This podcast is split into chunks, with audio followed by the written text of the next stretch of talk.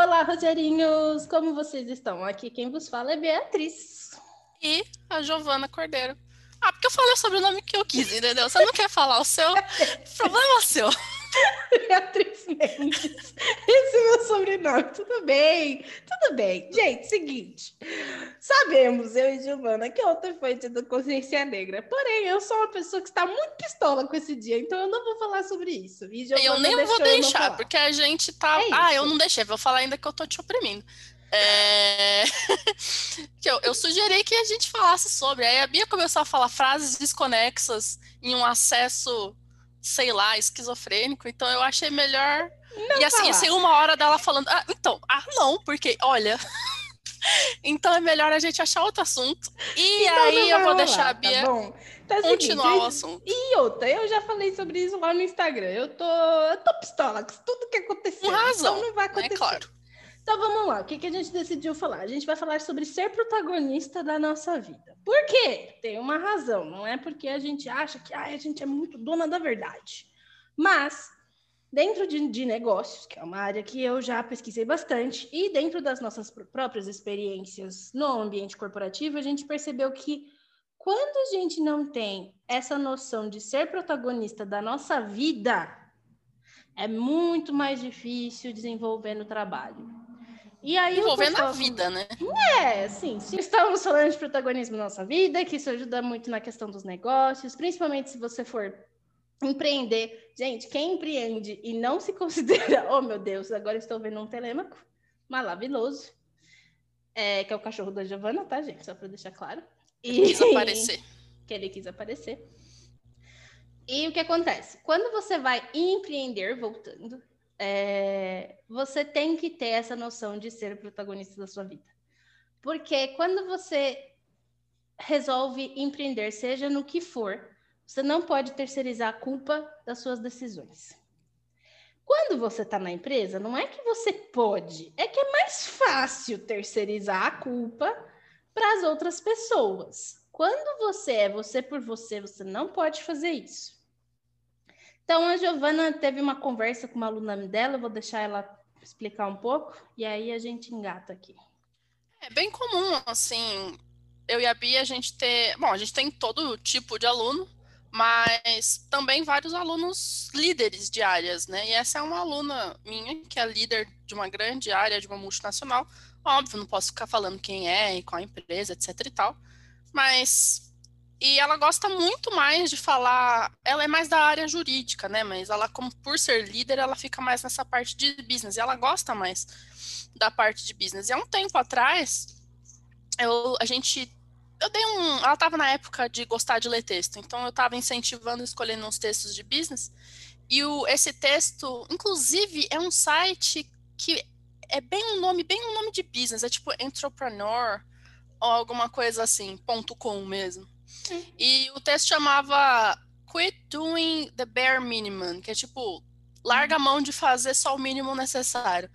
Quit Doing eu traduzi para larga a mão, porque aqui é tradução roots, tradução Brasil, entendeu? Tradução freestyle. e ela concordou muito, assim, comigo, claro, que ela vê isso acontecendo. Porque a gente tem mesmo essa mente coletiva, talvez, entre. Não tô falando que. Já vou deixar claro que eu não tô falando que todo chefe é bonzinho, entendeu? Não é bem, não é isso que eu tô falando.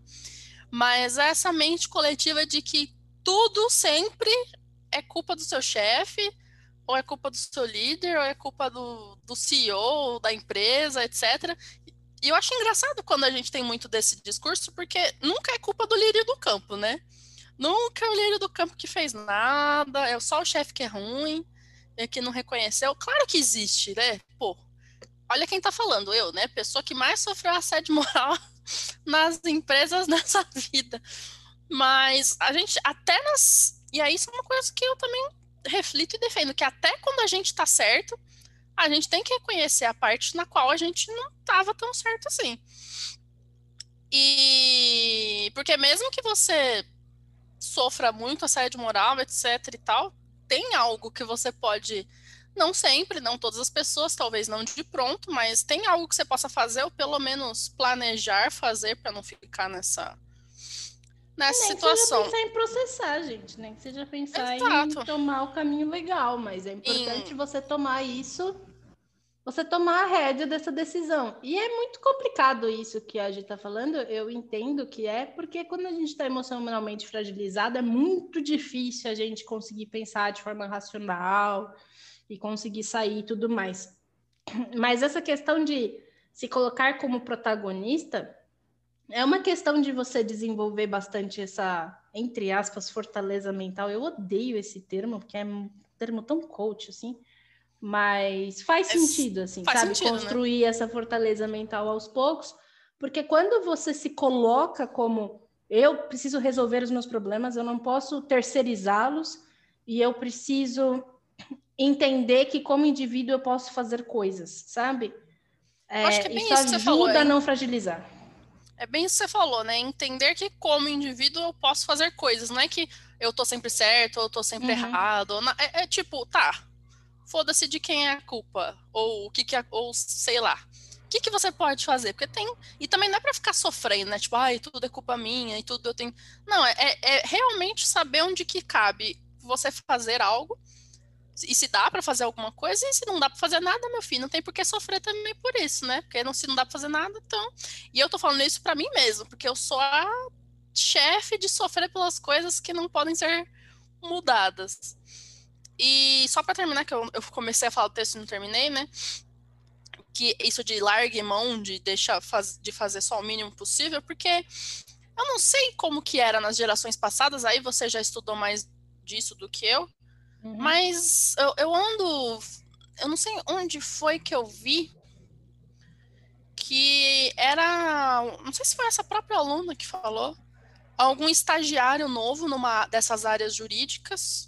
E aí a advogada líder da área, né, falou, ó, e quando você terminar de olhar os processos, você bota as pastas de volta no lugar.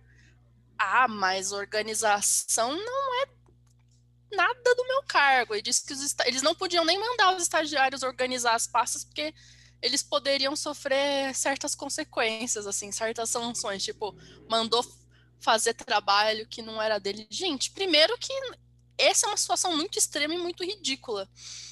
Mas aonde que a gente, principalmente quando a gente acabou de começar a trabalhar, sabe, estagiário, é, primeiros um, dois, três anos de carreira, ah, mas isso não é da minha área. Você não é ninguém ainda, sabe? Você acabou. Mesmo que você tenha, sei lá, mas eu me formei na faculdade. Ótimo, se você se formou na faculdade, principalmente sem trabalhar, você continua não sendo ninguém. Entende? Ninguém sabe ainda o que você é capaz de fazer.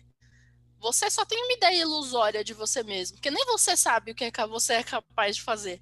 Aí fica, ah, eu não vou fazer essas coisas, e tá bom, e você quer que você quer descobrir o que você gosta, o que você sabe fazer como, você quer que as pessoas vejam o quê. Nossa, eu era, é, isso foi um problema que pelo menos eu nunca tive, sabe?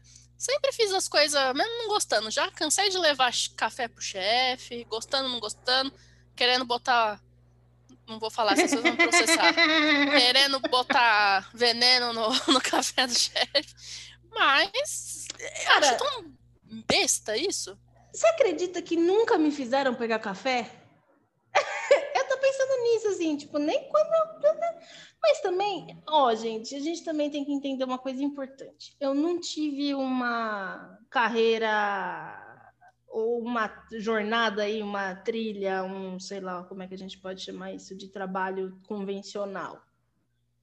Tipo, isso não aconteceu comigo, assim. Meu primeiro trabalho, que foi na loja de bijuteria, como já discutimos aqui, eu fiquei, meu, eu comecei vendendo, daqui a pouco eu também já era caixa, daqui a pouco eu também já era gerente, daqui a pouco eu também já era tudo, assim. Então eu não tive muita questão com isso. E Bom, como estava falando, a internet aqui deu um um trimelique. Um tchutchu.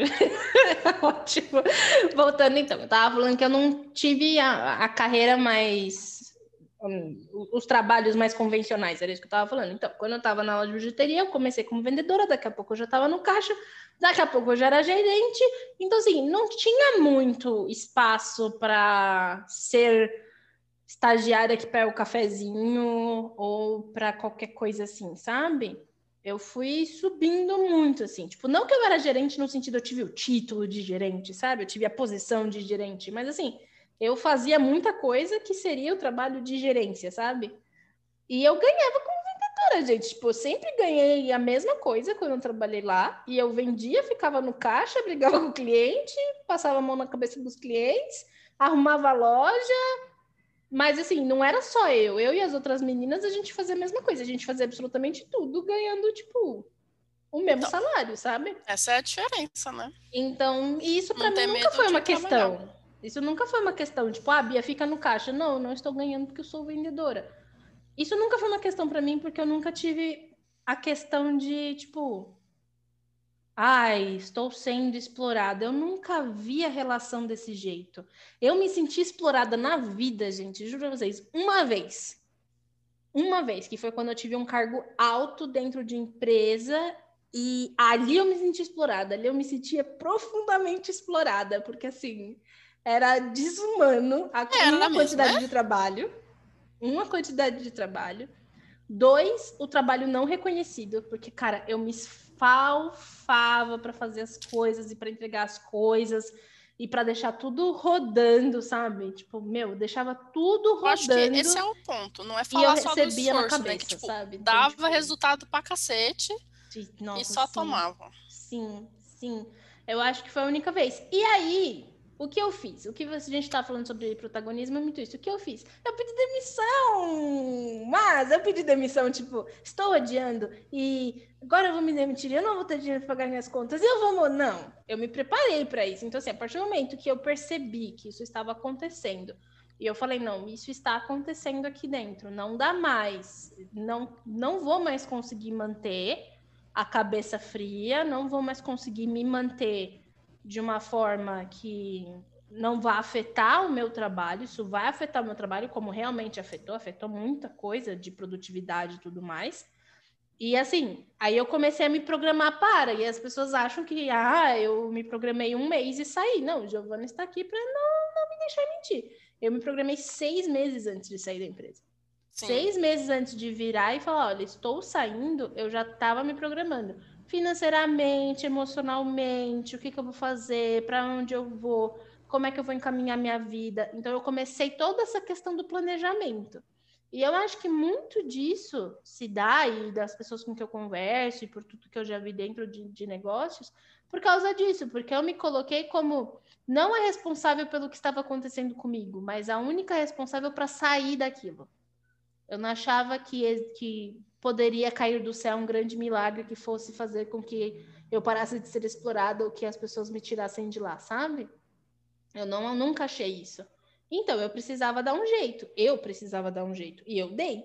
Tanto é que eu me planejei seis meses depois eu falei tchau, adeus, fui, isso aí. Pois é, porque ou você vai estar, tá, ou você vai ter bons períodos na empresa que você vai ter dar resultado e as pessoas vão te reconhecer, ou você vai encontrar essas situações assim. E, e na, em, nas duas situações é só você que pode fazer alguma coisa para você, uhum. tanto bom como ruim, né?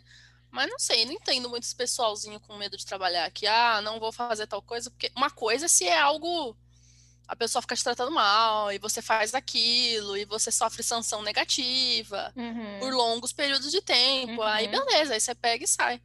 Mas assim, uma vez ou outra fazer alguma coisa, ou até fazer por um período de tempo, uhum. até às vezes você é até promovido, né? Não sei, que a pessoa vê, se querem no mundo ideal, que não é que não existe, né? Existe em alguns lugares. Mas ah, no mas... mundo ideal. Pia, Giovana, vocês estão passando a mão na cabeça das empresas. Porque as, as empresas elas exploram o trabalhador. Gente, sim. Ninguém aqui tá falando que não. Sim, tem muita empresa que explora o trabalhador. Sim, tem muita empresa que não vai dar a mínima, mas assim, é. não é a empresa que vai sair ganhando com você fazer um trabalho a mais ou um trabalho a menos, entendeu? Esse tipo de empresa, ela te substitui muito rápido. Então você tem que pensar no sentido de, por isso que eu falo que tem que ser o protagonismo. Você tem que pensar, vale a pena para mim, para minha vida, para o meu planejamento, para o meu desenvolvimento, fazer isso que estão me pedindo? Vale. Então faça. Vale a pena para minha vida, para tudo isso que a gente já discutiu, não fazer isso que eles estão pedindo? Ah, vale não fazer. Então não faz. Mas a questão é depois ficar surpreso, porque depois reclamar que ah, porque eu não fiz, a empresa me mandou embora, porque eu não fiz e eu não esperava essa resposta, eu acho muita inocência.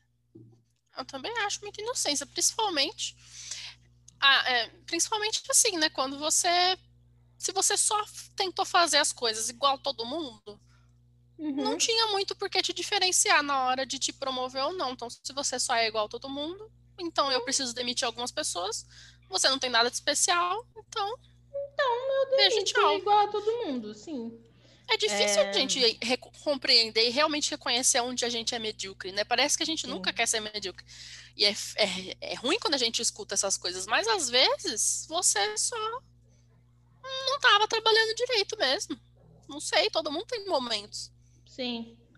Eu acho importante a gente reconhecer esse tipo de coisa, sabe? Eu acho importante reconhecer esse tipo de... e reconhecer individualmente o que que eu aguento, o que que eu não aguento, uh, qual é a forma de exploração que eu aceito, qual é a forma de exploração que eu não aceito. E é isso, gente. Tipo, trazer a luta social para o individual é complicado, é complicado. Funciona, né? Não funciona muito. Então, às vezes, a gente precisa pensar de forma individual para conseguir sobreviver no mundo corporativo, gente. É isso. E assim, existe um discurso muito bacana de muitas empresas de ah, faça parte e venha cá e fique com a gente, a gente quer abraçar suas diferenças, a diversidade e tudo mais. E é bacana, tem empresas que fazem isso de forma muito legal. A gente sabe que existem empresas que são realmente legais de trabalhar, assim. Eu trabalhei em várias que eram em várias duas, porque eu não trabalhei em tantas empresas assim, mas eu trabalhei em duas empresas que realmente era muito legal trabalhar lá. Eu gostava muito, assim, eu não tive problemas nenhum com a empresa em si. Mas, no fim das contas, ela continua sendo uma empresa e ela continua tendo que faturar e ter lucro em cima do seu trabalho, assim, é assim que funciona. Se eu vou ficar doído por causa disso, ou se eu não vou querer fazer, ou se eu não vou conseguir aceitar, se eu não vou conseguir desenvolver, aí a gente tem um probleminha. E quem vai sair perdendo é você, acredita. É, eu acho bastante inocência como, tipo, criticar as empresas, mas, gente, quem tem empresa só tem porque quer ter lucro, não é porque a pessoa é, sei lá, a Madre Teresa. Madre Teresa, ela ia estar tá lá, sendo missionária nos lugares que a pessoa precisa sem querer ganhar dinheiro. Então, eu acho meio Sim. tipo, ai, mas que horror, a empresa quer ter lucro. É, poxa, hein? Descobriu o Brasil, menina. e eu fico, eu ia fazer um remark que eu fico especialmente nervosa na nossa área. Quando a sim. pessoa é professor hum, nossa, ou professora sim, e quer fazer o, o, o, mínimo possível. Mano, eu nunca na minha vida ia deixar. Isso é justamente um, um desses motivos que eu sempre tomei no cu, porque eu sempre ia fazer tudo da melhor forma possível. As pessoas me explorando, me explorando, me reconhecendo, me reconhecendo. Porque quem era a ponta final do meu trabalho é o aluno, gente. Não é possível, ah, vou só dar do jeito aqui que o livro tá mandando e eu vou fazer só o que o coordenador falou e vou cagar pro aluno. E, se, e, e aquele aluno que você podia pensar um pouco mais nele para dar um, não sei, algum que tá alguma dificuldade ou você mesmo ir procurar estudar mais para dar mais mais resultado, para você trabalhar melhor, isso me irrita mais, professor que não estuda. Nossa, eu acho que isso me irrita muito mais. Muito, muito, porque a empresa a gente já sabe qual é a da empresa. Agora, o professor que, que se presta a ser professor, mesmo que seja temporariamente, ah, eu vou ser professor por um tempo porque eu tô sem dinheiro e foi o que surgiu. Foda-se, sabe? Você aceitou aquele cargo, querendo ou não querendo, tem uma responsabilidade que vem atrelada com que vem com isso. O problema sabe? também do professor é que o professor ele é visto como trabalho, ele não é visto como carreira. Isso é um problema. Tipo, ah, agora assim, eu vou trabalhar deveria... aqui de professor, rapidinho. Você não deveria fazer não o seu trabalho o melhor possível? Sim, sim. Independente. Mas daí, o que acontece, o que eu vejo muito com essas pessoas que fazem isso, geralmente são as pessoas que elas têm uma carreira, mas elas estão fazendo tipo um hiatus nessa carreira, entendeu? Por qualquer situação. Aí elas viram professor de inglês para dar nome aos bois, porque ela fez um intercâmbio, ela, sei lá, qualquer coisa e tem um inglês bom, aí vira professor de inglês. Mas assim, não vou ser professor de inglês, sabe? Assim, tipo, minha carreira é TI. Eu vou continuar procurando TI. Então eu continuo engajado na questão do TI, eu vou continuar procurando oportunidades em TI, vou continuar estudando TI, mais inglês e meu aluno, eu tô aqui para cumprir uma tabela, ganhar um dinheiro, colocar no bolso e andando. E eu não estou falando que essa pessoa está errada. Eu estou falando que o sistema que contrata essa pessoa está errado. Essa pessoa não teria que ser contratada para ser professor de inglês. Ah, Bia, mas se o cara for demitido e ele só encontrou oportunidade sendo professor de inglês, você está falando que se o sistema não fizer isso, ele não vai ser professor de inglês. Estou. Estou, porque eu acho que é uma coisa que tem que ser levada a sério. Ou vocês contratam um professor de inglês para programar computador. Senta aí, professor de inglês, programa aí porque você passou adolescência fazendo um HTML. Que empresa faz isso? É isso que eu queria assim perguntar. É, eu só não acho, claro que isso não é, eu não quero abrir margem de discussão do tipo, aí ah, temos então que passar uma lei que proíba. Ah, não, não tô falando nada disso. Não, porque deixa as pessoas, né? Mas eu acho que as pessoas podiam ter, assim. Claro que pensar no sistema faz mais sentido, porque o sistema barraria essas pessoas, porque é muito inocência também esperar que as pessoas vão ter. vão não, abrir não, o coração e tal. Se a sua não, carreira não, não tá focada nisso, se a sua carreira não é focada nisso, você não vai. Entendeu? O meu problema nem isso, é né? com a, o meu problema nem é com a pessoa que, tipo, não escolheu a carreira e caiu de gaiato e está fazendo o mínimo porque ele quer impulsionar a carreira dele, sabe assim? Porque essa pessoa ela não vai ter muito tempo para fazer tanto estrago assim, sabe assim? Tipo, pensando numa eu acho que Olha, aí o eu sistema tem gente que, barrar. que tá há muitos anos Entendeu? nessa Mas aí, eu acho que assim, o sistema deveria barrar, ponto. Então assim, não é muito, a minha crítica não é muito para essa pessoa, porque eu acho que nesse caso ele tá sendo protagonista, sabe? Assim, tipo, da vida dele. Eu vou aqui fazer para poder ganhar uma grana e pagar minhas contas. E, e, mano, quem tá errado ali é o sistema. Ponto. O meu problema é com quem escolhe carreira de professor e faz o mínimo. Aí temos um problema. Como eu conheço escolhe, né? muita né? gente. Conta aí dessas muita pessoas. Muita gente que escolhe, e eu trabalhei com essas pessoas, e você também trabalhou, que são pessoas que tinham outra carreira, Aí começa a dar aula, faz o mínimo, acha super legal fazer o mínimo e ganhar uma grana, e aí do nada falam: ai, agora eu me encontrei, agora eu vou ser professor. Não, Zé, você não vai. Você quer ser professor, então você estuda. Então vamos estudar inglês? Ai, nossa, mas eu não preciso, né? Porque assim, eu já sei o verbo to be. Isso me deixa muito puta, e você sabe que existe gente assim. E, ah, né? Sabemos quem são as pessoas. Sabemos. Não, eu fico muito bravo Isso também com quem quer ficar dentro. Porque é tipo, ah, não, eu não me encontrei na minha carreira anterior, eu vou fazer uma transição de carreira e agora eu dou aula de inglês, eu faço o mínimo. Eu acho que eu sou uma grande professora de inglês. Grande. Legal. Sou muito legal, meus alunos me adoram, mas eu faço o mínimo. Eu não tenho resultado nenhum, mas meus alunos me adoram porque eu sou bonita. Cara, isso acontece. E ok, entendeu? Muito. Tipo, meu, beleza importa, a gente sabe de tudo isso, e blá, blá, blá, blá, blá, blá. Mas é isso, assim, a pessoa não faz nada. Isso eu acho que é muito mais problemático, porque você abre essa questão do tipo, ah, então não vamos pagar tanto. Então, para ser professor de inglês, você só precisa ser bonito e legal, como a gente já Sim. escutou. E acaba ajudando a perpetuar o... Sim. esse sistema ruim. Né? Sim, né? exatamente. Isso me irrita um pouco mais. Mas voltando, que eu já. Nossa, eu tô pistola hoje pra caramba, hein, gente? Foi mal aí. Eu tô. Mas aí dá para você falar daquilo que a gente estava discutindo antes, sobre a abstração é. e nível de complexidade. É exatamente isso que eu ia entrar agora. Muito obrigada, Giovana. Uh, o que acontece, gente, muitas vezes? Quando a gente tem a questão de entrar no trabalho, e aqui a gente vai realmente fazer esse recorte da área de educação e professor, não era a intenção, mas a gente vai fazer esse recorte porque é a área que a gente está inserida, então eu acho que para dar os exemplos mais claros e concretos, fica mais fácil, tanto para mim quanto para a Giovana. Mesmo a gente já tendo tido posições corporativas, a nossa carreira é professor. Somos professoras. Então, assim, vamos parar para pensar na questão da complexidade do trabalho. Quando a gente tem uma carreira, e a gente já discutiu isso no outro lá atrás, e a gente planejou essa carreira, a gente está desenvolvendo essa carreira, e aí a gente, a gente entra num trabalho e faz o mínimo a gente não está entendendo esse trabalho como algo complexo. A gente está entendendo apenas o que a gente faz. A gente não consegue entender toda a, vamos pensar assim, a máquina abstrata que existe por trás. Por quê? Porque por trás do que você faz existe uma empresa que está faturando. Então você tem que pensar nessa empresa que está faturando. Só que também existe a pessoa que vai receber o seu produto final. Ela vai receber o tanto que você está produzindo.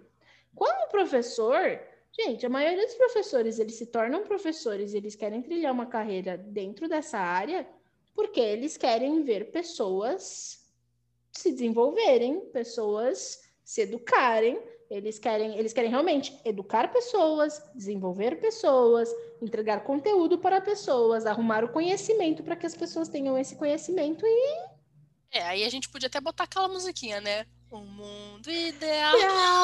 assim. Cara, mas assim, meu, você decide ser professor pra quê? Entendeu? A gente sabe que existe a realidade, né, nua e crua ali do Brasil não tão profundo, que às vezes você faz isso porque tem o concurso, então você faz ali uma licenciatura para poder passar no concurso e sustentar sua família. E é ok, assim, a gente tem essa realidade sabe? Agora, na nossa realidade, ou de professor que empreende, que são poucos, muito poucos, mas ou de professor que empreende e vira professor particular, ou de professor de inglês. Entendeu? A maior parte, e eu já tive de professores, tá, gente? Não da galera que não estuda. É, é muito isso, assim, tipo, ah, eu gosto de ver meu aluno aprendendo. Ah, hoje o aluno veio falar que ele entendeu tal conceito e eu fiquei muito feliz. É maior, é, é o maior tipo de conversa que você vai. A quantidade de conversa que você tem em relação a isso em sala de professor é muito grande. Os professores, eles sempre conversam sobre isso. Ah, o aluno entendeu um conceito. Ah, o aluno falou que aquilo foi muito bom. O aluno gostou de explicação X. O aluno elogiou tal coisa. E não é porque existe o ego do professor, mas o professor tem uma questão de ficar feliz pelo seu aluno estar compreendendo alguma coisa. Ou deveria, tá, gente? Eu fico muito feliz quando meus alunos Até porque é resultado coisas. De... resultado do trabalho dele. Do seu trabalho, exatamente. Então, assim, quando o professor ele entende que existe um aluno numa ponta, existe uma empresa que está lucrando na outra, ele está entendendo toda uma abstração em volta, e a partir disso ele consegue entender a complexidade da posição dele dentro de uma empresa. E isso não é só o professor, tá, gente? A gente pode falar de qualquer outra carreira. Se você entende para quem chega o seu produto final e que do outro lado você tem uma empresa que está lucrando com isso, você consegue entender a complexidade do que você faz. E a partir do momento que você entenda a complexidade do que você faz, você para ou deveria parar de querer fazer o mínimo. Porque o mínimo não vai entregar nem de um lado nem do outro. O mínimo só vai te deixar ali estagnado, ganhando o seu saláriozinho. Pro é o dia que você for demitido e for. É o dia que você for demitido e não entende por quê. Estamos falando de empresas privadas, tá, gente? Empresa pública são um pouco diferentes. Pois Mas é. a gente está falando da empresa privada, né? A empresa privada é assim que funciona. Ainda mais porque a gente pode achar terrível, tenebroso, mas a realidade é que sim. Vai, vamos é mais fácil contar a parte do da CLT, mas enfim, se você ganha um salário mínimo, você custa pelo menos dois. Assim, bem, bem contabilizando, bem no sentido é, generalizando a coisa. E no racional das coisas, gente, se você produz menos do que você custa, do que você demanda, não é sustentável. A gente sabe, por exemplo, vou fazer uma analogia mais concreta. A gente sabe que se a gente gasta mais do que a gente ganha, que a gente uhum. vai ter dívida, que o bagulho, a consequência não vai ser positiva. Isso a gente traduz para tudo no mundo. Se você é uma pessoa que demanda mais do que produz, você está produzindo um ambiente não sustentável. E num ambiente não sustentável, nesse caso, o problema é você Você que está produzindo ambiente não sustentável. Então, né, será que a empresa vai continuar com você? Será que você vai muito para frente na vida? Eu acho, claro que fazendo todos os recortes possíveis, mas no, no, no cidadão médio que a gente está usando para falar, uhum. a gente tem que tomar cuidado, né? A gente tem que produzir mais do que a gente demanda para equilibrar as coisas. Sim. É, é, é, é muito isso, assim. E eu acho que não tão ligado a isso que você falou, porque eu, eu gostei muito da sua fala, mas uh, existe dados em quando você vai pensar em carreira, negócios, empresa, complexidade e tudo mais, que fala muito que assim, na América Latina em si, tá? Não é só no Brasil, mas na América Latina, as pessoas elas não planejam a carreira, elas vão vivendo a sua carreira. Quando você pensa nessa coisa de, ah, eu só vou vivendo, eu só vou vivendo, é o presente que interessa e tudo mais, você não consegue fazer os pulos estratégicos para poder entender, ah, se eu fizer isso agora no presente, eu colho no futuro, sabe? Eu não vou colher em duas semanas, eu vou colher em um ano. Então, por exemplo, eu vou fazer um bom trabalho agora, porque em um ano eu posso colher esses frutos é muito difícil encontrar alguém que tenha esse pulo estratégico, sabe? Assim, ou então indo para a questão do professor para poder dar um exemplo mais claro. Professor de inglês que entra numa empresa e fala: "Eu vou fazer um trabalho muito bom agora porque eu vou conseguir entender, eu vou conseguir aprender, eu vou conseguir desenvolver questões pedagógicas, eh, questões de relação com o meu aluno. Aí daqui a um ano eu já vou estar mais fortalecido, eu já vou ter um escopo maior de experiência em dar aula e eu consigo ir para uma empresa melhor. Daí eu fico mais um ano nessa empresa para poder entender como essa empresa funciona, para dali a mais um ano chegar numa outra e aí eu começar a empreender. Ou então, se a sua ideia não for empreender, tipo, vou fazer muito bem, porque daqui a um ano e meio eu sei que o coordenador vai trocar. E pode ser que eu vire coordenador. Então, eu vou aqui fazer, desenvolver e saber.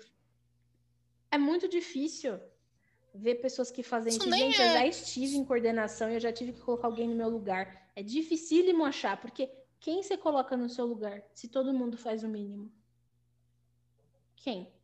Aí você começa a escolher por, tipo, ah, o mais carismático, o que tem a melhor relação com as pessoas. Você não escolhe por competência. Porque não tem pois é. como. É. E esse é o ideal, né? O ideal é a competência mesmo. Sim. E. Esqueci o que ia falar. Não é, e não é sonhar alto necessariamente, sabe? Tem, tem uma realidade para qual você pode olhar. Não. Você trabalha numa escola, que é o recorte que a gente está dando, você sabe que tem coordenador e pode ter mais de um tipo de coordenador, pode ter o coordenador pedagógico, pode ter o coordenador de conteúdo, pode ter. Sabe? São coisas que existem. Então, por que não tá no seu horizonte necessariamente? Não sei. Não sei. Eu, eu acho que mesmo eu sempre, eu sempre fui uma pessoa bem tapada para esse tipo de coisa a Bia sabe, não, não preciso nem, nem falar nada, mas eu acho que mesmo sendo tapadíssima, eu nunca tive uma visão tão tão fechada, sabe? Mesmo que eu tivesse outros objetivos, que nem na primeira escola lá que eu trabalhei, que eu já falei algumas vezes. Eu sabia que eu não queria ficar lá para sempre. Eu sabia que eu precisava ficar lá porque os horários batiam com os da faculdade e eu precisava só aguentar aquela situação até terminar a faculdade. E foi exatamente o que eu fiz. Eu terminei a faculdade, eu saí. Sempre, nem que seja um objetivo da sua vida, assim, sabe? Tipo, não, eu vou ficar aqui porque o horário bate com a minha pós, então até terminar a pós, aí depois tem que ter. E, e a carreira não tem que ser uma coisa abstrata, sabe? Tem que uhum. ser a sua vida. O que você quer para sua vida? Tipo, onde você quer chegar? Ou você quer dormir, acordar todo dia no mesmo lugar, com o mesmo salário, nunca ter nada diferente? Que, vida de merda, né? Assim. E aí a gente chega na maior abstração de todas. Que essa é difícil, acho que, para todo mundo. Que é a questão de. A gente fala muito no corporativo ou no trabalho, na, nas possibilidades. Ah, eu preciso ficar de olho na oportunidade, eu preciso ficar de olho na possibilidade. Mas a gente não pensa na questão de criar a oportunidade ou de criar a possibilidade. E eu não estou falando só não criar e empreender, não, não é isso. Porque muitas vezes, se você consegue enxergar a empresa como macro, e você consegue ver que às vezes dentro da empresa tem um, um vão, existe alguma coisa dentro da empresa que eles precisam ajustar, que eles precisam mudar. Se você viu isso, por que não você? por que não fazer um ótimo trabalho e se envolver com as questões administrativas ou pedagógicas ou o que for, e ir mostrando isso aos poucos e colocando o seu a sua posição nisso. Ah, mas se eu fizer isso no futuro, eles podem não me contratar e contratar outra pessoa. Sim, ok, existe esse risco. Mas sério mesmo que você não vai fazer porque existe o risco e não faz sentido. Isso é muito, isso é muito se matar na praia antes de tentar nadar, né? Não é nem morrer na praia, é se matar na praia mesmo. Poxa, não no faz sentido, o, cara. O, o, pior que pode acontecer é você ter aprendido alguma coisa, sabe? exatamente. E aí você vai e tenta e colocar isso em outra empresa. E, isso é uma coisa que, para quem trabalhou com educação corporativa, como eu, cara, é muito difícil conversar com as pessoas, porque é muito assim, você fala de educação corporativa, as pessoas automaticamente perguntam, tá, qual é a habilidade que eu preciso desenvolver para ficar aqui? Não, meu amigo, educação corporativa não é corporativa não é necessariamente para a empresa. A empresa vai fazer porque é lógico que ela quer retorno, ela quer retorno, entendeu? Agora você, como pessoa, por que não fazer aquilo pensando em você, sabe? Assim, pensando no seu desenvolvimento, pensando no que você pode aprender, pensando no tipo de profissional que você pode se transformar, sabe? Assim, não é só a empresa, você também sai ganhando com isso. E, meu, é muito difícil, porque como existe uma não valorização de desenvolvimento, né? Você acaba fazendo só o que. Ah, eu vou fazer só o que a empresa quer para poder manter meu emprego. Mano, me irrita. Essa é, isso tem alguém muito pro... não, não alguém que mora comigo, né, gente? Não é indireta no ar, mas alguém muito próximo de mim, assim, que vira e mexe eu escuto. Ah, porque eu só faço o, o, o mínimo na empresa, porque se eu fizer mais, vão me dar mais trabalho e meu salário não vai aumentar porque eu fiz mais trabalho. Aí eu fico. Puta que pariu. Não faz sentido, maluco. Eu fico muito eu fico, gente, é por isso que a vida dessa pessoa é uma merda. É por isso. As coisas elas fazem sentido, elas fazem muito sentido. O, o sentido da sua vida é você, filha da puta. Sim. Ai, porque o meu propósito. Você nem precisa achar seu propósito. Se amanhã você for melhor que hoje, depois de amanhã for melhor que amanhã, nossa, cacete, que legal. Sabe? É só isso que. Nossa, eu fico nervosa. Ó, tá vendo? Eu começo a falar dessas coisas com nervosa. Mas é basicamente isso, cara. E é, as pessoas elas têm uma tendência a não querer mudar, né? E é aí que o discurso coach pega vocês, viu? Porque aí o discurso coach chega e começa. O discurso coach ruim, tá? Ele chega. Porque tem coach bom. Deixa eu deixar claro isso. Deixa eu deixar. Deixa eu deixar claro isso aqui aqui. Tem coach bom.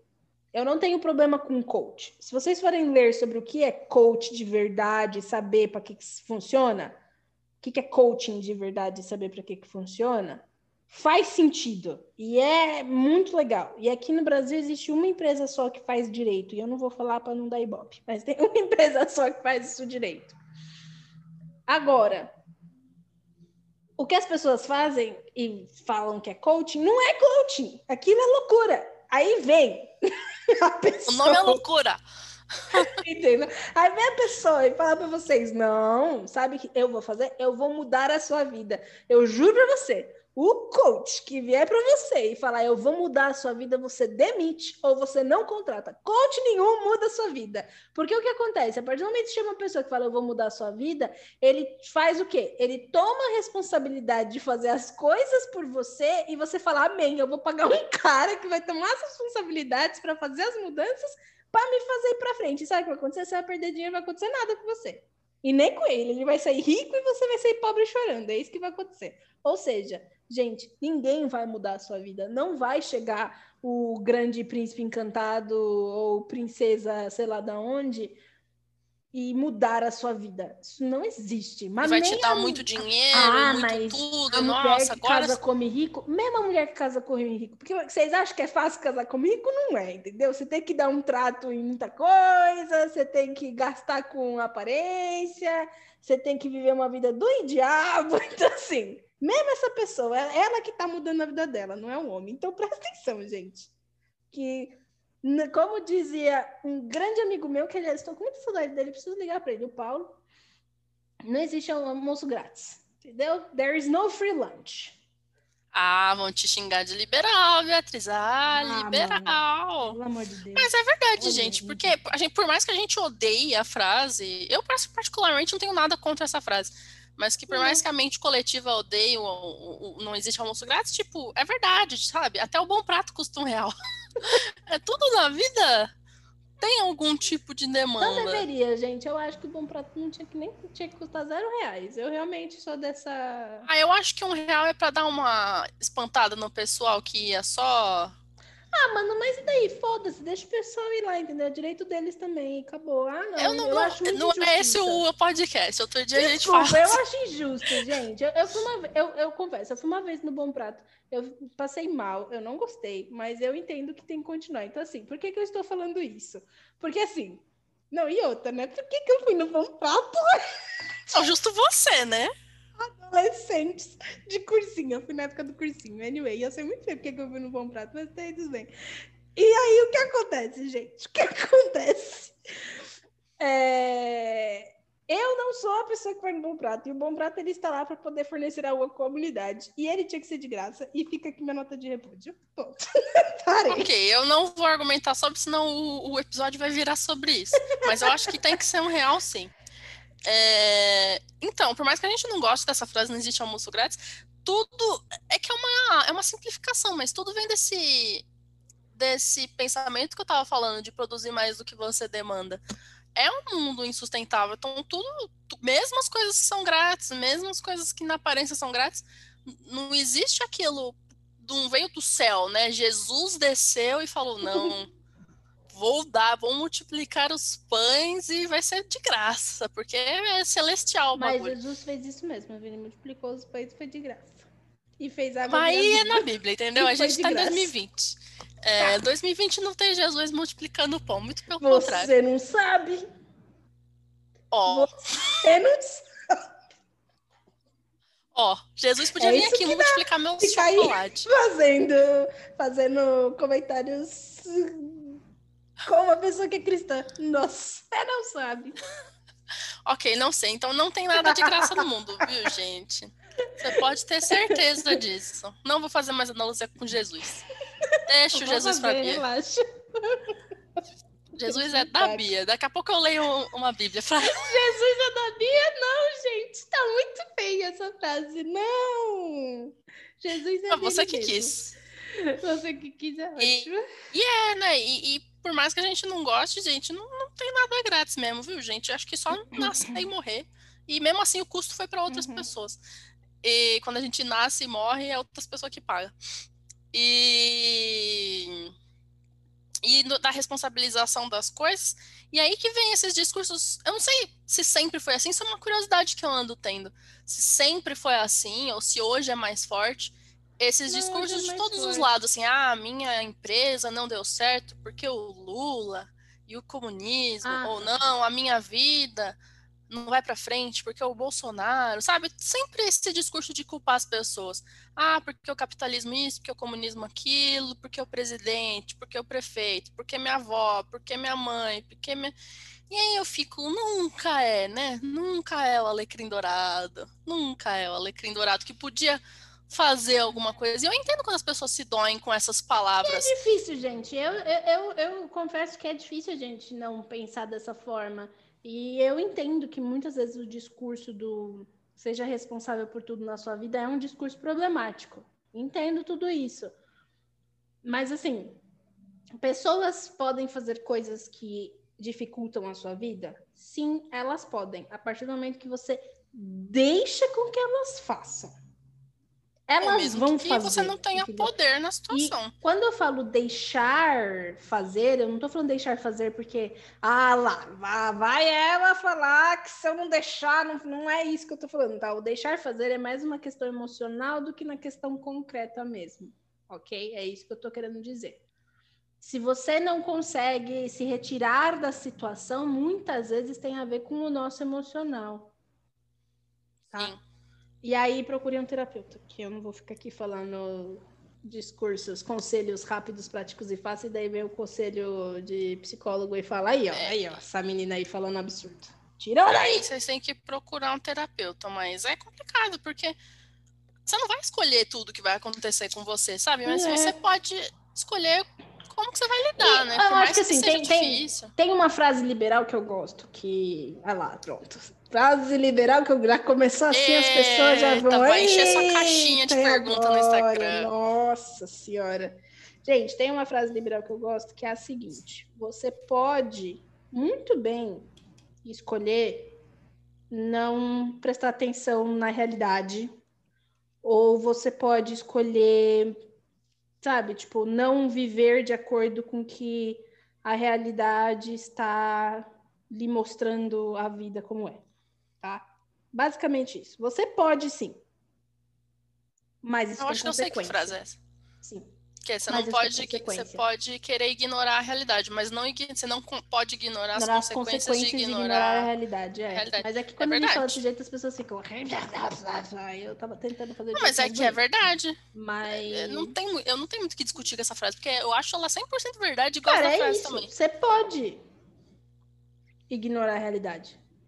Você pode querer fazer coisas que vão contra o que o status quo tá falando. Você pode. Mas tudo isso tem consequência. Agora, você querer fazer e querer não ter consequências, aí, aí é loucura.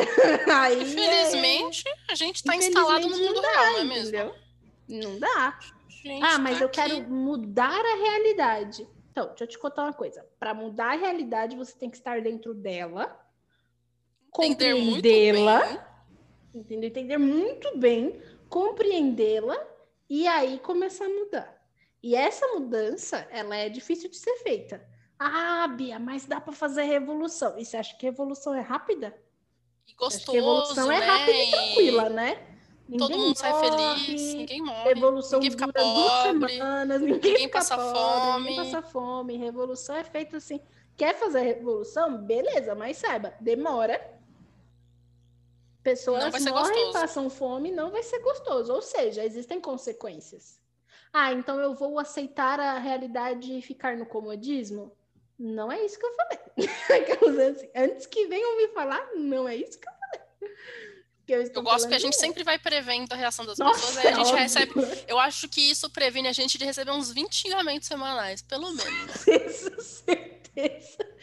Porque o que acontece, gente, não é para também se acomodar e falar, ah, então tá bom, então a realidade é essa, eu vou fazer isso e pronto, acabado. Não, não é também fazer isso. Mas é compreender co- o que as pessoas, e quando eu digo as pessoas, estou falando sociedade tudo mais, tá? O que o ambiente, o que a sociedade espera de você, o que você pode fazer e qual é o a mais que você pode entregar para que a sua vivência a sua sobrevivência, a sua existência seja um pouco melhor. Gente, é. viver não é gostoso. Já deixa claro isso aí. Viver não é legal. Você tá Viver aqui não é, fazer não é fácil. coisa, Todo viu? dia é um troço diferente. E... e o que eu ia falar é que quanto mais eu penso, mais eu olho sobre isso, mais eu penso assim. Engraçado, né? Como eu- tem bastante gente sempre querendo falar de mudar tudo e desconstruir tudo e revolucionar tudo. Eu fico pensando, a nossa, a nossa existência ela é tão curta pra gente realmente fazer alguma coisa, né? Que o mais produtivo a ser feito mesmo é entender como é a realidade e ver em que lugar dela você se encaixa bem, que você se sinta bem e como você pode ser produtivo ali. Porque senão você pode ficar Ou só, como só você pode modificar ali. muito, muito localmente, porque tipo, querer mudar toda um cenário. é- é- E é isso, gente. O que eu, eu Assim. entendo, é possível. A gente tem relatos históricos, é factível, é possível mudar. Só que assim, dói. quanto tempo não demorou e Demora. quais as consequências, sabe? Você vai, você lê sobre as pessoas e, e- e geralmente vai, você vai ler lá a Revolução Francesa, sei lá o quê. Sabe quan- como foi a vida daquelas pessoas? Como Uhum. jovens elas não morreram? Quantas gerações de pessoas não foi necessário para realmente eu não tenho Conseguir. saúde para isso. Então eu prefiro É isso instalar no meu Eu também não, no mas. cantinho. Uhum. Tipo, ah, eu tô aqui de boa, tô Eu vou pesquisando dar um exemplo troços. vocês aí, tipo, que eu sei que tem uma galera de que, que não gosta do discurso liberal, assim. Meu cunhado, será que eu posso falar isso? Ele vai ficar puto comigo? Eu não sei. Ah, Mas meu cunhado, já, já comecei a falar, meu cunhado é cientista político. E, meu, cara fala de política como ninguém. Eu nunca vou discutir política com, com o moço. Ele é cientista político, cara. É lógico que ele vai falar sobre mudanças, revoluções, o que ele pode fazer. Mas, assim, ele pode fazer, porque ele escolheu essa área, ele escolheu abarcar isso, ele escolheu modificar coisas de forma política. Ele tem textos muito bons e ele escolheu isso.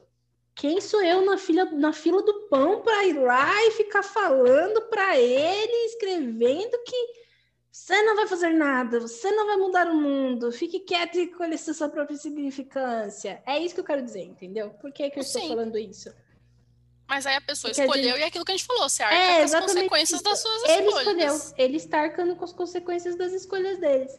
O problema quando a gente está falando da questão do protagonismo é isso quando você faz uma escolha, mas você não quer lidar com as consequências dela. Isso não é ser protagonista da sua vida. Aí você contrata o coach para vir aqui mudar a sua vida. Aí você paga o professor para ele aprender por você, porque isso acontece muito. Muito. Você paga o professor porque o professor tem que aprender por você. Aí você culpa Deus e o mundo porque sua vida tá daquele jeito. E é isso. Entendeu? É isso, você não faz escolha nenhuma. Você não faz é escolha. Isso. Você não aceita consequências. E quando as consequências acontecem, a culpa é do sistema. E, gente, o sistema é uma bosta, a gente já sabe, mas assim. E não tem sistema perfeito, não, viu? Porque o sistema perfeito para mim pode ser não perfeito para Giovanni, pode não ser perfeito para o Zezinho da esquina. Sim. Assim, e pensar que o estado natural da vida é a bosta. É a gente que age sobre e, Giovana e, e cria. Distópica! Não, mas é verdade, Bia. Imagina, não existe nada. Aí o ser humano nasce no chão duro de pedra e não tem que comer, não... sabe? Foi justamente a ação do ser humano, então, que, que é a gente que, que e, e nosso esforço milenar uhum. de sair da, da merda. Poxa, olha eu, quando que a gente achou que a gente ia ter uma tecnologia que possibilitaria pessoas conversarem de casas diferentes e não só conversarem, mas gravarem para que outras escutem e, e, e sabe, é, é, muito louco isso. E não foi ninguém que criou, foi a gente, assim, é bizarro. Hum. O estado natural é, é, é, é, a merda mesmo, gente. É a gente que, que luta contra e da Giovana hora. Giovana tá bem distópica hoje. Gostei. Gostei. Você me inspira. Obrigada. Eu tô com tanta distopia em volta, aqui em volta, cara. Eu olho pro lado, é distopia. Eu olho pro outro, é outra distopia. Não, não é distopia. E, e é, é, é, a real, é o presente. É, é, é, é Mas a, a distopia é real. É que você exagera a realidade. Exato, porque a distopia não é do futuro, não, viu, gente? Quem lê distopia achando que é futuro, tá bem enganado. tipo, nossa, como que eles previram isso? Então, é porque já existia. Ele olhou para aquilo e falou: que merda, hein? Vou exagerar isso daqui para fazer um livro. É, não é futuro, não, gente? É bem isso. Porque é uma forma. E, gente, isso é uma questão legal da distopia, porque é uma forma da gente ver uma coisa tão horrorosa, mas tão horrorosa, que aí a gente percebe que existe um resquício ali de alguma coisa do presente e falar: Meu Deus, eu preciso mudar isso. Essa é a beleza da distopia. Porque sem você ver a consequência dessa coisa pequenininha num jeito tão horroroso e, sabe? Você não parar para pensar. Vocês já pensaram é, gente, na noção tudo isso de tem a ver. Big Brother e Jogos Vorazes? Vocês deveriam. Aquelas bem horrorosas, né? Vocês Não, e é super... Big Brother não precisa ter ir muito longe, né, gente? 1984. Sim. E... Ou então, a mídia e Jogos Vorazes? Vocês deveriam. Vocês Eu deveriam. também Eu sempre vou falar de Jogos Vorazes, gente. Desculpa, é minha distopia favorita. Então, é, super dá para pegar essa temática e falar sobre os protagonistas de distopia sendo protagonistas das vidas deles. Nossa, sim! 100%, cara. Porque é isso Mas que eles fazem. Gente, gente é isso o que eles fazem, entendeu? Um, os narradores distópicos, eles decidem num dado momento que agora chega você protagonista da minha vida. E quando eles fazem essa decisão, porque é isso, vou ser protagonista da minha vida. Aí eles fazem essa decisão, aí eles tomam na cara, assim, mas, na, mas federalmente eles tomam na cara. Eles aguentam as consequências, às vezes não tem nem, né? Não tem nem pra onde fugir. Então aguenta um monte de consequência para no final a vida de outras pessoas serem transformadas e. Mas assim, gente, sério. Alguém me apresenta uma distopia onde o protagonista fica bem. É isso que eu gostaria. E não vale vir falar que jogos vorazes eles ficam bem, porque, mano, que vida de bosta. Você não leu fim direito. Não, não leu direito. Lê de novo, porque, maluco, eu até, que vida de eu bosta. até ia fazer um remark sobre que dá pra, se a gente for pegar pra analisar, que eu não quero incumpridar muito o assunto, senão vai virar outro episódio Não, uma a hora Bia meia. se empolga. Mas. É, e você que não quis fazer o episódio de distopia, então chill. A gente faz parte É. 1, parte 2. Aquelas assim. E aí dava pra você, dá pra você pegar, tipo, principalmente Jogos Vorazes de 1984 ou e Admirável Mundo Novo e ver o prota- protagonista que arcou com as consequências e foi um Uhum. pouquinho melhor, Jogos Vorazes, e o que não que es- espanou, né? Não quis arcar ou não aguentou, que é 1984, que no final, ai, gente, tem muitos anos o livro, né? No final ele morre. Ele é morto Sim. pelo sistema que ele que ele quis se, se rebelar com. Porque Eu já li em aguenta as 1984 consequências, Né, mano? Então... tantas vezes, mas é E isso. nada acontece feijoada, eu adoro, mano.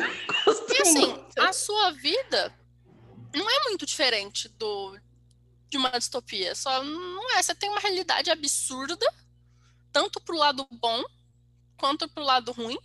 Uhum. Né? Existe gente ainda hoje que morre de diarreia porque mora no rincão do mundo. Ah, não precisa ir muito longe, cara. Aqui no Brasil, cara. Não, sim, aqui no Brasil, né? No rincão. Eu falei do mundo, eu queria falar do Brasil. Tipo, aqui no Brasil, aqui onde a gente mora, tem gente que morre de fome, que morre de frio, que, que morre de coisas ridículas, que, né, Uhum. não, não precisaria, não, não- não- já existe, a gente já passou como humanidade, digamos assim, de não saber como lidar com isso.